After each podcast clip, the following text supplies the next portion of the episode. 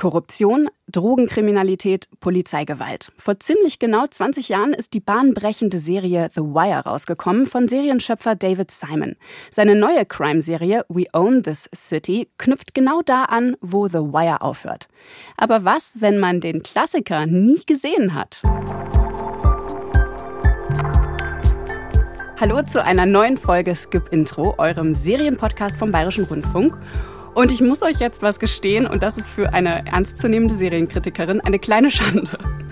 Ich habe The Wire, die vermutlich meist zitierte und einhellig hochgelobte und vielleicht sogar wichtigste Serie ähm, über Baltimore und den verzweifelten Kampf gegen Drogen von David Simon. Ich habe sie mir immer noch nicht angeguckt. Jetzt ist es raus. Ich bin ein bisschen erleichtert. Wenn es euch auch so geht, dann ist diese Folge für euch, weil wir gehen heute diesem Klassiker auf die Spur und klären, warum die Serie auch nach 20 Jahren noch so mega wichtig ist. Wir, das bin ich, Vanessa Schneider und mein Gast Gerhard Meyer, Programmdirektor vom Seriencamp Festival und Host vom Podcast Sehr, sehr Serien. Hi Gerhard. Hallo, hallo. Sprichst du überhaupt noch mit mir jetzt? Ich glaube, wenn es darum geht, welche angeblichen Klassiker-Serien man nicht gesehen hat, ich habe nie Sopranos zu Ende geschaut im dritten Anlauf, weil es irgendwo zwischendurch die Luft für mich verliert. Ist vollkommen normal, glaube ich. Vielleicht sollten wir darüber mal eine Folge machen. Klassiker, die ich nie gesehen habe. Wie oft hast du The Wire denn geguckt?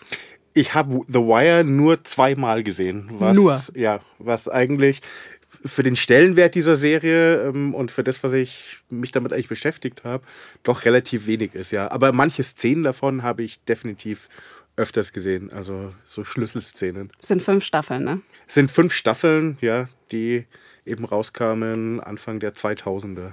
Irre. Also ich komme einfach nicht über die ersten vier Folgen hinweg. Ich habe das jetzt bestimmt schon fünfmal versucht. Immer wieder bin ich dran gescheitert an der fünften Folge. Mir fehlt dann einfach die Motivation weiterzugucken. Ich komme da nicht rein. Und ich habe dich eingeladen, weil du A, ein wirklich super großer David Simon-Fan bist und auch Experte. Und weil vor kurzem eine neue Serie von ihm erschienen ist, bei Sky, über einen wahren Skandal in Baltimore. We Own the City heißt die. Und die macht eben da weiter, wo The Wire aufgehört hat. Wem würdest du diese Serie empfehlen? Oh, das ist natürlich eine schwierige Frage. Ich glaube, We Own the City ist ein bisschen schwierig zu vergleichen mit The Wire. Allein deshalb, weil es halt nur dieses Miniserien-Format hat und deshalb eigentlich relativ wenig Zeit hat, um einen wahren Fall aufzurollen, eben diesen um Korruption, um Polizeigewalt. Ich glaube, in den USA derzeit drängender denn je das Thema oder aktueller denn je. Es wirkt ein bisschen wie ein Epilog zu The Wire. Und ich muss sagen, vor allem wenn man The Wire gesehen hat, ein sehr ernüchternder Epilog, da The Wire ja einige Mängel aufgezeigt hat, die das System hat. Also es geht ja immer um systemische Fehler und wie sie sich auswirken auf die einzelnen Personen, die in diesem System gefangen sind. Und was uns We Own the City zeigt, ist, dass sich eigentlich nichts getan hat in 20 Jahren, sondern es eigentlich nur schlimmer geworden ist. Und ich glaube, das ist so ein bisschen das, was natürlich We Own the City ein bisschen schwer anzuschauen macht auch. Also vielleicht äh, was für Fans, die auf sehr komplexe Sachverhalte stehen.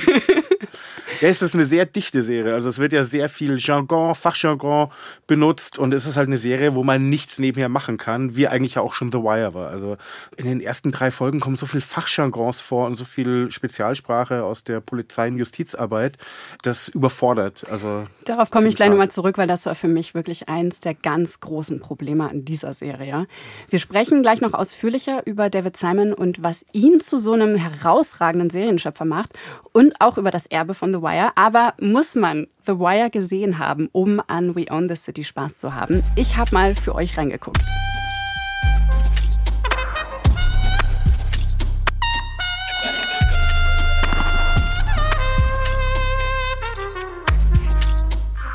Sie laufen breitbeinig durch die Stadt, kinnwarnend in der Luft, der Holzknüppel schwingt.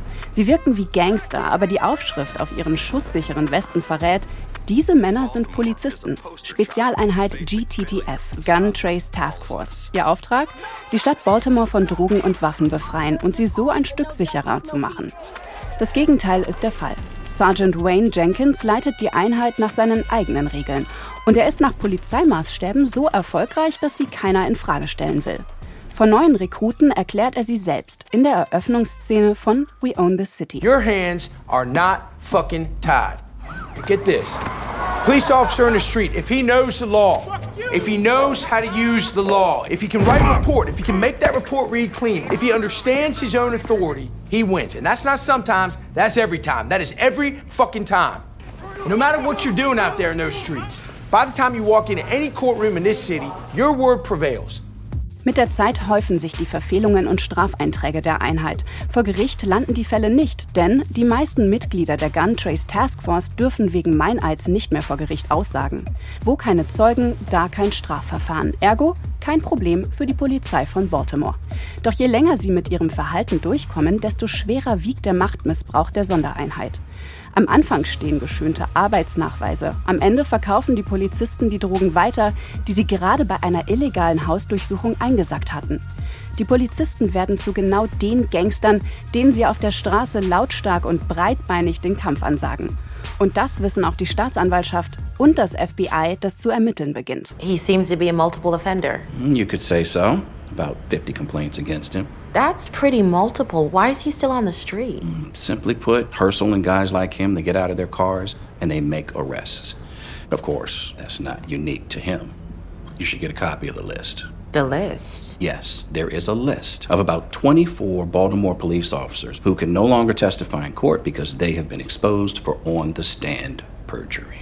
That many? And more being added all the time. Die Geschichte von We Own the City klingt wie ein dystopischer Albtraum.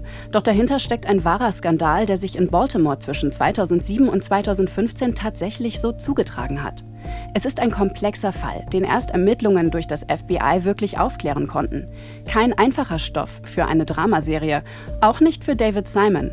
Immer wieder verlieren sich Charaktere in erklärenden Monologen, die dem Publikum in einem komplexen Geflecht von Akteuren und Behörden Orientierung bieten, aber den Realismus der Serie brechen. David Simon und George Pelecanos porträtieren hier eine durch und durch verdorbene Polizeikultur und zeigen, wie sich die systemische Polizeiwillkür überhaupt entwickeln konnte. Die Serie lässt mich fragen, ist die Polizei überhaupt noch zu retten? Nach diesen sechs sehr dicht erzählten Serienfolgen verstehe ich, warum es in den USA eine Bewegung gibt, die die Polizei abschaffen will. Diese Polizei, überfordert und korrumpiert vom Kampf gegen Drogen- und Waffengewalt, scheint unreformierbar. We On The City könnt ihr beim Streamingdienst Wow von Sky streamen. Die haben sich umbenannt, heißt jetzt Wow. Ab dem 25.06. dann auch endlich in der deutschen Synchronisation. Und ich muss echt sagen, die hätte ich echt gebraucht, um mir die Serie vernünftig angucken zu können. Oder zumindest Untertitel wären irgendwie hilfreich gewesen. Weil du hast es ja gerade schon erwähnt, Gerhard da wird mit Fachjargon nur so um sich geworfen. Die Akteure und auch diese ganzen Behörden, von denen ich gerade gesprochen habe, die werden nicht groß eingeführt. Die sind einfach da. Man muss sich irgendwie selber zusammenreimen, wie die zusammenarbeiten, welche Rolle die eigentlich spielen in dieser Stadt. Und da habe ich mir so schwer getan. Beim ersten Mal gucken bin ich so oft abgedriftet, weil es so überfordernd war. Vor allen Dingen das auch auf Englisch zu schauen. Und ich würde sagen, jetzt mein Englisch ist wirklich sehr, sehr gut. Aber ich hatte riesige Probleme damit. Und dann beim zweiten Mal gucken, nachdem ich mich ein bisschen eingelesen hatte, da habe ich viel, viel mehr verstanden. Ging es dir auch so oder hat dich die Serie sofort überzeugt? Bei We Own the City, muss ich sagen, ist es mir etwas, oder wird es natürlich leichter gemacht, dadurch, dass diese erklärenden Monologe dabei sind. Also ist schon sehr viel Exposition dabei, die in The Wire zum Beispiel ja komplett gefehlt hat. Also da, wo, glaube ich, dieser Einstieg noch viel härter ist. Auf der anderen Seite, glaube ich, We Own the City springt ja auch ständig in den Zeitebenen hin und her, mhm. was es teilweise noch schwieriger macht zu folgen der Handlung und wie sich das alles jetzt entfaltet, wie das zusammenhängt. Aber ich denke, was ja David Simon oder seinen, seinen Kollegen, Kolleginnen hier wichtig war, ist eben dieses darzustellen als so eine allgegenwärtige Wust an Korruption und das eben nicht so aufbauen zu lassen und dann kumuliert das in so, eine, in so zwei, drei Episoden, sondern das so als durchgängiges Grundlevel an Schlechtheit auch darzustellen. Mhm. Das mit den Zeitebenen war wirklich sehr schwierig für mich. Es gibt da immer wieder so Einblendungen, die genutzt werden, wo so eine Art Computerscreen gezeigt wird, wo die einzelnen ähm, Polizisten ihre Arbeit quasi protokollieren. Also was haben sie heute gemacht, von wann bis wann waren sie wo unterwegs, was haben sie getan. Das soll zeigen, dass sie Überstunden gefälscht haben. Das ist mir zum Beispiel überhaupt nicht aufgefallen. Ich konnte auch gar nicht erkennen, was daran jetzt kritisch gewesen ist. Die Daten sprungen dann immer so hin und her zwischen 2003 und 2017. Das Einzige, was mich gerettet hat dazwischen, waren tatsächlich die Darsteller, weil die diese Entwicklung von den Polizisten in dieser Zeit so gut dargestellt haben. Allen voran John Bernthal, der äh, den Sergeant Wayne Jenkins spielt. Den kennt man vor allen Dingen, glaube ich, als Punisher ähm, aus dem Marvel-Universum und vor allen Dingen als Shane aus The Walking Dead. Jemand, der unfassbar gut unglaublich unsympathische Personen spielen kann. Also ich habe eine riesige Abneigung gegen ihn entwickelt. Und der ist eigentlich ein sehr netter Typ, wenn man sich Interviews von dem anguckt. Sehr netter, sehr, sehr aufgeweckter, wacher, intelligenter Mann.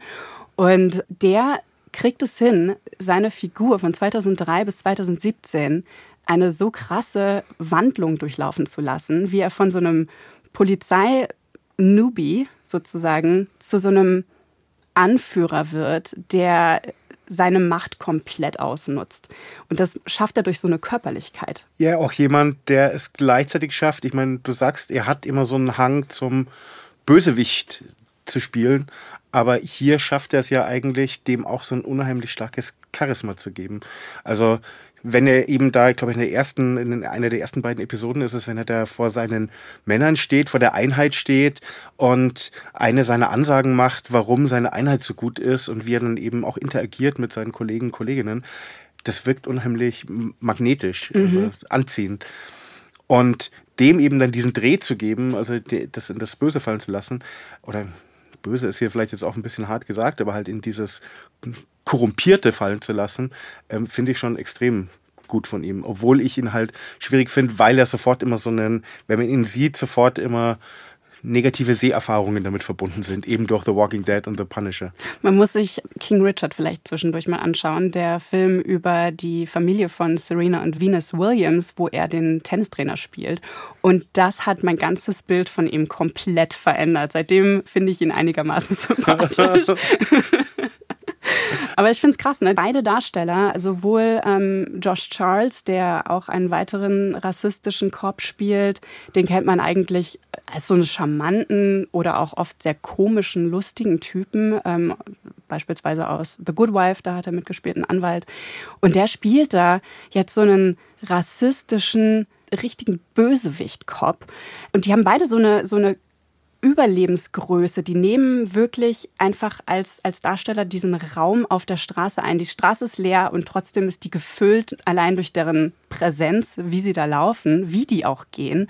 Ähm, das finde ich total, total abgefahren. Also ähm, die wollen wahrgenommen werden, die wollen was gelten und das erreichen sie eben durch ihre Skrupellosigkeit und diesen, diesen Machtmissbrauch. Und das System lässt ihnen das Verhalten aber durchgehen. Das fordert das sogar, so wie es gezeigt wird ich denke, dass das natürlich jetzt immer wieder die Parallele schlagen zu The Wire, dass es so interessant ist, dass diese extreme Art von Machtmissbrauch in The Wire nur so an zwei, drei Stellen kurz vorkommt. Also wirklich in, in dieses Extrem getrieben, wie es jetzt hier bei We Own the City, beruhend auf den wahren Fällen ausgespielt wird. Der eine Punkt, den ich dazu so interessant finde, ist, dass The Wire das auch schon immer hatte, dass diese Figuren nicht rein böse waren, sondern du hast immer gesehen, warum die dazu gekommen sind. Also warum sie dazu getrieben werden, dazu angehalten werden, auf der Straße in der Interaktion mit kriminellen Verdächtigen eben zu diesen Mitteln zu greifen, weil sie teilweise machtlos sind und hilflos sind. Und ich glaube, es gibt in The Wire eine Szene, die ich einfach unheimlich brillant finde, wo wir ähm, einen diensthabenden Offizier haben, der seinen Untergebenen sehr klar zu verstehen gibt, dass das einen, einen ähm, Verdächtigen mit der Pistole zu schlagen, dass das Machtmissbrauch ist und das Schlimmste ist passieren kann, ihn gleichzeitig aber im nächsten Satz coacht, was er gegenüber den Ermittlern sagen soll, den internen, um ähm, dass ihm kein Strick draus gedreht werden kann. Das gleichzeitig finde ich auch so interessant, dass natürlich hier, das, was du gemeint hast, die sind mit unheimlich viel Macht ausgestattet, aber gleichzeitig schwingt ja da immer eine riesige Schwäche mit. Also es ist eine Schwäche, die überspielt wird durch so eine, durch diesen Machtmissbrauch. Und das ist natürlich das, was auch immer durchkommt, wenn man hört von ähm, einigen Szenen vom Set. Es wurde gedreht in Baltimore, We Own the City, und dass eben viele Bewohner, ähm, die als Laiendarsteller hier mitspielen, als Komparsen, immer erzählt haben von ihren eigenen Erfahrungen Erfahrungen mit diesen Menschen und wie sie eben gegängelt worden sind oder ähm, ihnen eine Flasche aus der Hand geschlagen worden ist oder sowas. Also das sind Szenen, wie, die auch so vorkommen tatsächlich. Genau, ne? wie, also wie, wie echt das auch alles ist, was, was hier natürlich ähm, gezeigt wird. Ich glaube, das ist jetzt eine gute Stelle, vielleicht mal einmal ähm, The Wire nochmal zu erklären vielleicht. Also du hast jetzt schon viele, viele Teile, Einzelteile von der Serie erklärt. Ich weiß nur von der ersten Staffel, da geht's um die Polizei, die gegen die Drogenkriminalität kämpft. Und man folgt da verschiedensten Protagonisten. Also ich habe bisher in den ersten vier Folgen Drogendealer gesehen, unterschiedlicher Natur. Äh, und ich habe die Polizei ähm, kennengelernt und ich glaube auch irgendwann war man mal beim Bürgermeister oder so. Mhm.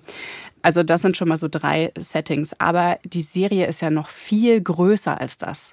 Also es ist ja eigentlich soweit ich weiß, so eine Art Stadtporträt, richtig? Also was macht The Wire so speziell, dass wir 20 Jahre später immer noch davon reden, dass es eine der großartigsten Serien ist. Ich denke, was die Serie so speziell macht, ist zum einen der Zeitpunkt, an dem sie entstanden ist, nämlich zu einem Zeitpunkt, an dem serielles Erzählen das erste Mal gezeigt hat, was es eigentlich vermag. Und was The Wire vermag, ist eben nicht nur dieses Stadtporträt zu zeichnen, sondern ein System zu zeichnen und zu zeigen, wie ein System funktioniert, also wie dieses System amerikanische Großstadt funktioniert und wie eben gemeint, anhand von einzelnen Schicksalen, aber immer wieder ähm, die Verbindungen zu schlagen, damit uns klar wird, was wir eigentlich sehen. Und das schafft es eben, und ich glaube, das ist das Zweite, was, was, die, was die Serie so, so außergewöhnlich macht, über dieses trojanische Pferd der Krimi-Show, ähm, das aber man merkt, also das ist nur, um uns reinzuziehen, um uns einen Halt zu geben, den wir vor allem jetzt zu dem Zeitpunkt, an dem die Serie entstanden ist, Anfang der 2000er, ähm, Crime-Shows waren das Meat and Bones des amerikanischen Fernsehens und das war natürlich eine Möglichkeit, die Person dafür aufmerksam zu machen. Und es beginnt auch als eine klassische Ermittlung gegen diese Drogendealer und geht aber sehr stark in Details rein. Wirklich, wie baue ich einen Fall auf? Was für juristische Feinheiten sind zu beachten, damit der Fall auch wasserdicht vor Gericht überleben kann? Und ähm, dieser Fall gegen eben Avon Barksdale und Stringer Bell, so die beiden Drahtzieher auf Seite der Drogendealer, ähm, wird immer weiter aufgebaut und am Schluss verläuft es aber fast antiklimatisch, am Schluss der ersten Staffel so ein bisschen im Sand. Also man ist dann eigentlich ein bisschen enttäuscht, dass eigentlich nicht dieses katharsische Element, das man kennt aus der Kopfschau eintritt. Und dann beginnt Staffel 2 und ich weiß noch, ich war damals, als ich es gesehen hatte, wirklich komplett verloren, weil unser Held, dem wir so ein bisschen folgen, äh, McNulty, gespielt von Dominic West, der ist ja der Inbegriff des Good Cop ist, der integer ist, der wirklich was bewegen will, ähm, wird ihm strafversetzt auf ein Boot an und muss jetzt den Hafen von Baltimore äh, patrouillieren. Und auf einmal bewegen wir uns in dieser Sphäre des Hafens und es geht eben um den Niedergang der Arbeiterklasse dort, um Grundstücksspekulation, Menschenhandel, wie Drogen nach Baltimore überhaupt erst gelangen, die Verbindungen zur organisierten Kriminalität. Aber auch hier ist es alles unheimlich wabernd. Also es, wir sehen zwar, wer eigentlich die Menschen sind, die ähm, ans Messer geliefert werden sollten oder von denen wir gern hätten, dass sie vor Gericht stehen, aber zu keinem Zeitpunkt kommen die Polizisten auch nur in die Nähe von diesen Personen. Und dann die letzten drei Staffeln folgen eigentlich relativ klar äh, immer noch dem, was richten Drogen in der Stadt an und gehen einmal rein ins Rathaus. Wir sehen, wie dort ein Bürgermeister eben versucht, das Problem zu lösen, indem er Drogen in einem bestimmten Gebiet entkriminalisiert und so eine Art ähm, Free Zone schafft, was weitreichende Folgen hat und teilweise sogar von Erfolg gekrönt ist, aber dann eben scheitert an Politik, an der ähm, Eingefahrenheit des Systems. Ähm, wir sehen das einmal aus der Sicht der Schule, also was macht das mit jungen Menschen, die mit Drogen in Berührung kommen. Ähm, immer wieder tauchen hier in diesen, in diesen Konstellationen Figuren auf, die wir kennen. Es werden neue eingeführt. Und ich muss sagen, diese Schulstaffel ist fast die herzbrechendste, weil wir hier eben sehen, jungen Menschen, denen nach und nach immer mehr Zugänge verbaut werden, ähm, bevor die letzte Staffel eben dann sich der Zeitung widmet, dem Journalismus, dem Medienapparat, warum die sozusagen diese daran scheitern. Und da ist natürlich auch viel Simons eigene Erfahrung drin, warum sie daran scheitern, uns diese Zusammenhänge greifbar verständlich zu machen und warum wir uns vielleicht gar nicht dafür interessieren, weil es eben so komplex ist und das klingt für mich jetzt, als wäre We Own the City sozusagen so eine Art nachgelieferte sechste Staffel, die wieder auf die erste Staffel quasi zurückkommt und, und was in der ersten Staffel von The Wire passiert ist und so einen Kreis schließt. Ähm, ist, drum meine ich, es passt gut. Also jetzt gerade, wenn wir diese ganzen Reunions sehen, die Friends Reunion und also alle möglichen Reunions von Serien, die vor 20 Jahren gelaufen sind. Es wirkt wie eine The Wire Reunion, aber ohne nur mit der Hauptfigur, ja, und die Hauptfigur ist halt Baltimore. Und ich finde es deshalb so schwierig natürlich jetzt als vollwertige sechste Staffel zu sehen, weil es so viel dichter ist und weil eben viele der Elemente fehlen, die The Wire so großartig gemacht haben, nämlich diese menschlichen Elemente dass wir immer wieder Figuren hatten, die so herausgestochen sind. Also ich glaube, eine Figur, die jeder, der The Wire gesehen hat, immer wieder zitieren wird, ist Omar, also Little, Little Omar, der als so eine Art Robin Hood in der, in der Nachbarschaft ähm, Drogendealer ausraubt. Und das gibt dem Ganzen natürlich eine ganz andere, finde ich, eine ganz andere Qualität oder ein ganz anderes Gefühl, als das doch teilweise sehr technokratische We Own the City. Ja, also mich hat es deshalb ja auch nicht reingezogen. Also mir fehlte, mir fehlte irgendein Halt. Irgend, ich meine, okay, die Ermittlerinnen, die sind beide sehr nahbar und äh, aber die tauchen auch zu selten auf, als dass ich eine persönliche Beziehung zu denen hätte aufbauen können. Sowas hätte mir gut getan bei We Own the City. Das ist eh interessant, was du sagst. Es wurde in Baltimore gedreht. Josh Charles kommt aus Baltimore selber. Ähm, John Bernthal ist ein paar Kilometer weiter in Washington, D.C. aufgewachsen. Also die haben auch so eine regionale Verbundenheit. Das scheint David Simon auch sehr wichtig zu sein, mhm. auch was den Akzent angeht. Und äh, er selber, also David Simon ist ja quasi in Baltimore eine ganz lange Zeit seines Lebens gewesen, hat da als Polizeireporter gearbeitet diese Verknüpfung zur Realität immer, das durchmischt sich. In beiden Serien habe ich das Gefühl sehr stark. Also sowohl, dass Leute von vor Ort mitspielen als Extras sozusagen oder als Komparsen, mhm. die auftauchen, dass auch die Darsteller gebeten werden, in das Leben dieser Figuren einzutauchen, selber zu recherchieren, so ein bisschen Method Acting auch zu betreiben, sich also wirklich einzufühlen in, in diese Situiertheit ihrer, ihrer Charaktere. Das fand ich total bemerkenswert. Also es muss ein super herausfordernder Dreh gewesen sein für alle Beteiligten, auch für die, die als Komparsen dabei gewesen sind und nochmal ihre eigenen Erfahrungen durchleben mussten im Endeffekt. Und gleichzeitig ist das auch was, was man bei The Wire ähm, weiß. Zum Beispiel war der US-Präsident Barack Obama, ja ein sehr großer Fan von The Wire, der hat die Serie damals geguckt, einer der wenigen Leute, die die Serie zur Zeit der Ausstrahlung gesehen haben, offenbar. Er hat aber auch mal ein Gespräch geführt zusammen mit David Simon im Weißen Haus, wo sie über Gefängnispolitik gesprochen haben äh, in den USA und über notwendige Reformen, die irgendwie mal stattfinden sollten. Ich poste euch den Link dazu in die Show Notes. David Simon hat mit dem Minister für Wohnangelegenheiten gesprochen und äh, Panels gehalten. Also da gab es auch einen Austausch mit Politikern zu der Zeit, nach 2008, also als hm, Barack Obama schon äh, Präsident war. Es haben viele Politiker und auch echte Drogendealer in The Wire Gastauftritte gehabt. Also diese Grenze von Realität und Fiktion, die wird da ständig aufgeweicht. Und das ist, finde ich, ist jetzt ja dann auch bei We Own the City der Fall, wie du sagst, mit den, mit den Darstellern, mit dem Drehort selber und so weiter. Ist das so ein Ding, was David Simons Serien ausmacht?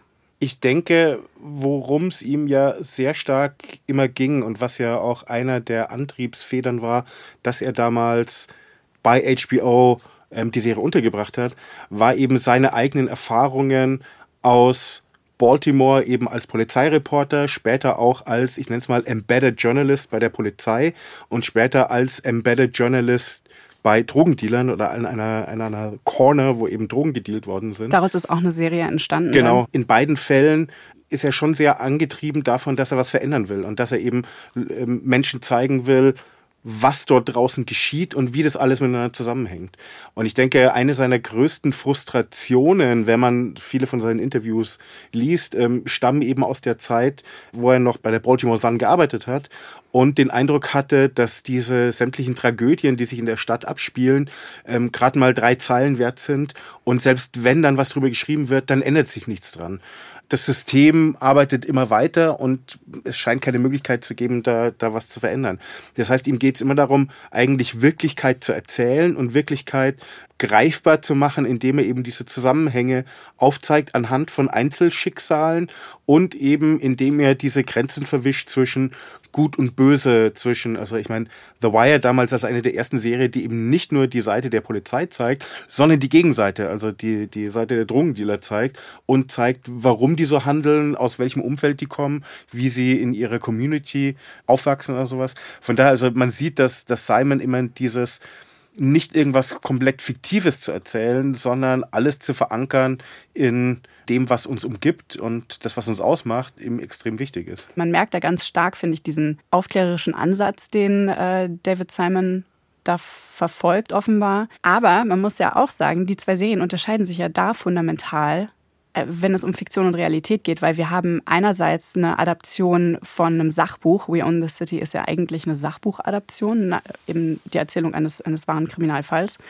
Und The Wire ist Fiktion, inspiriert von sehr vielen wahren Begebenheiten, die eingeflochten sind. Also die Herausforderung, We Own the City umzusetzen, war vielleicht auch einfach eine andere und eine sehr, sehr schwierige. Ich glaube, das ist so der, der Kern dieses des Unterschieds. Also zu sagen, The Wire basiert ja auch auf ähm, Homicide, ähm, a, year on the, ähm, a Year in the Life on the Streets, oh. wo David Simon eben ähm, ein Jahr lang mit der Polizei unterwegs war. Achso, das viele ist sein eigenes seiner, Buch. Viele seiner, genau, viele seiner Erlebnisse sind dann eingeflossen in die Serie Homicide, die sowas wie ein Prototyp für The Wire ist. Also das erste Mal der Versuch war, eine Cop-Show zu machen, die sehr hart an der Realität ist oder sehr authentisch ist.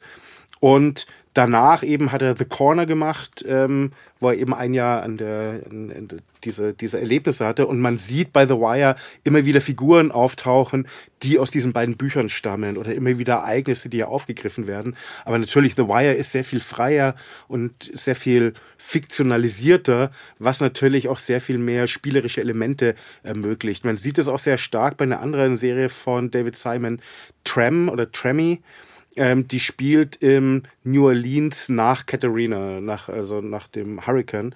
Und ähm, zeigt auch hier das System der Stadt nochmal auf. Und zwar eine Stadt, die im Umbruch ist durch ähm, Gentrifizierung, durch ähm, Immobilienspekulationen, durch den Zusammenbruch des Sozialsystems, wie ganze Nachbarschaften hier zusammenbrechen, vor allem nach dieser Katastrophe. Aber auch hier funktioniert die Serie deshalb so gut, weil sie eben so ein spielerisches Element drin hat und sehr viel freier mit erfundenen Figuren und erfundenen Ereignissen ähm, ein Bild zeichnen kann, auch wenn es unheimlich authentisch ist. Mhm. Also auch Tremé kann ich nur empfehlen, ist wahrscheinlich eine der für mich unterschätztesten Serien von Simon, aber auch natürlich eine Serie, in die man eher schwierig reinkommt. Es hat eher so einen Eindruck, als wäre es so ein Zeitdokument, das so ein, so ein Moment einfängt in der, in der Stadt auch anstatt dass es so eine eigene Serie ist, wie wir sie halt inzwischen gewohnt sind. Mhm. Alle diese Serien haben ja gemeinsam diesen roten Faden, der direkt in unsere Gegenwart führt, direkt in unsere Realität ähm, führt und immer irgendwie so ein bisschen für soziale Gerechtigkeit wirbt, für ein besseres Miteinander irgendwie, oder?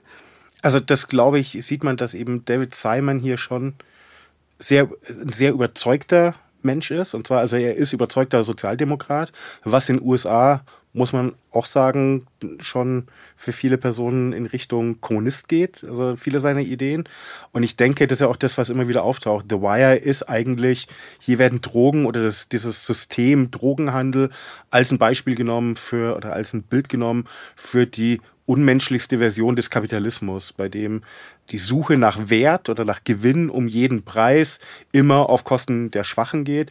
Und das ist natürlich auch was, was in Tremmy auf eine andere Art und Weise ähm, zum Vorschein kommt in seiner Serie Generation Kill über eine Einheit junger Soldaten während dem Zweiten Irakkrieg oder während der Invasion des Irak.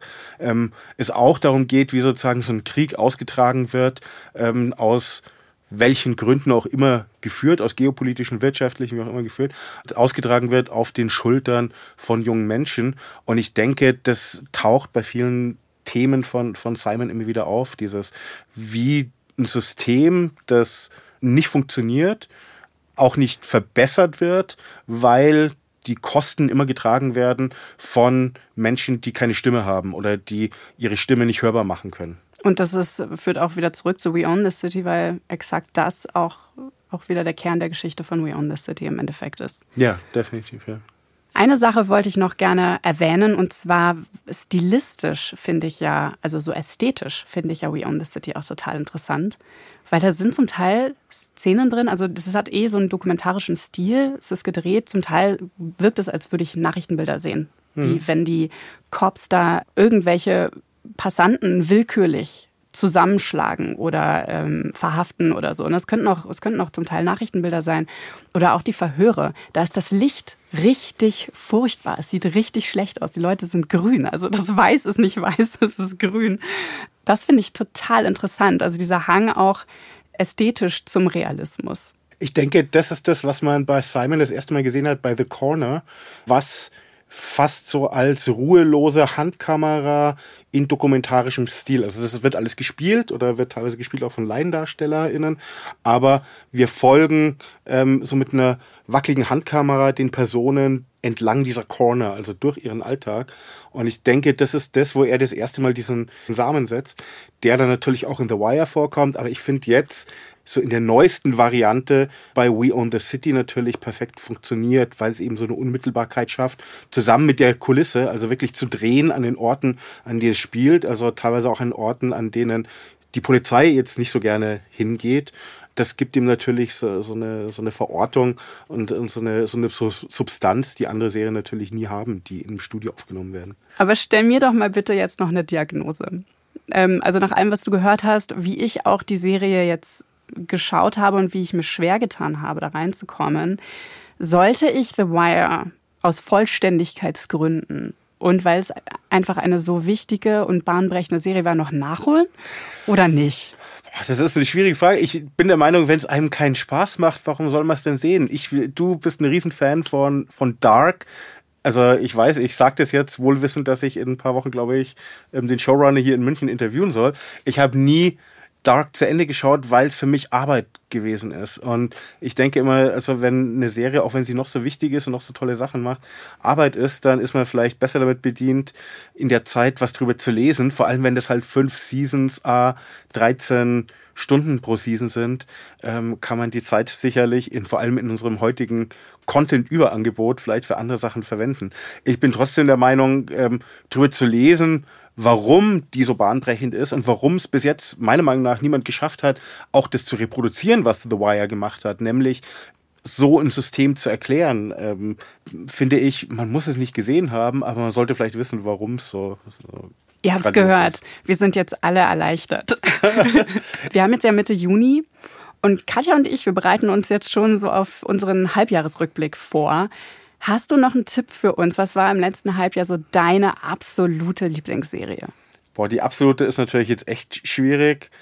Ich muss sagen, von den neuen Serien, die mich am meisten erinnert hat an die, an das Serienschauen so vor vier, fünf, sechs Jahren, war Severance auf Apple TV Plus weil es das erste Mal so lang war, dass eine Serie so Twists hatte, die ich einfach nicht kommen habe sehen und diese What the fuck Momente hatten während dem Sehen und vor allem die ersten drei Episoden mich wirklich gefesselt haben. Derzeit am meisten beschäftigen tut mich oder derzeit am meisten beschäftigt mich die dritte Staffel Atlanta, weil sie je länger ich sie wirken lasse, ähm, immer wieder neue Facetten sich offenbart. Ah, super. Vielen Dank für die Tipps. Und vor allen Dingen danke, dass du dabei warst bei Skip Intro. Vielen Dank für deine Expertise. Ich glaube, dass ich The Wire vielleicht nochmal eine Chance gebe und mir zumindest eine der Folgestaffeln nochmal angucken werde. Ansonsten, man kann es ja so mit zweifacher Geschwindigkeit anschauen. Ja. Nein, das macht man nicht. Das macht man ich weiß, ich würde das niemals tun. Ihr könnt Gerhard hören in seinem Podcast Sehr, sehr Serien. Kriegt ihr überall da, wo ihr eure Podcasts hört. Könnt ihr direkt mal einen Follow da lassen. Eine gute Doku zu dem Skandal hinter We Own the City von HBO gibt's übrigens auch bei Sky. Die heißt Slow Hustle und dessen Macher ist auch einer der Drehbuchautoren von der Serie. Und ich habe noch einen Tipp für euch. Beim Filmfest in München, da gibt's dieses Jahr wieder ein Serienprogramm. Unter anderem könnt ihr da die ersten Folgen von der Dramedy Damaged Goods mit Sophie Passmann sehen und auch King of Stonks von der Bildtonfabrik, die ja auch How to Sell Drugs gemacht haben. Folgt diesem Podcast, wenn ihr es noch nicht tut und lasst uns doch direkt auch eine 5-Sterne-Bewertung da, wenn er euch gefällt. Wir hören uns nächste Woche wieder. Fortsetzung folgt.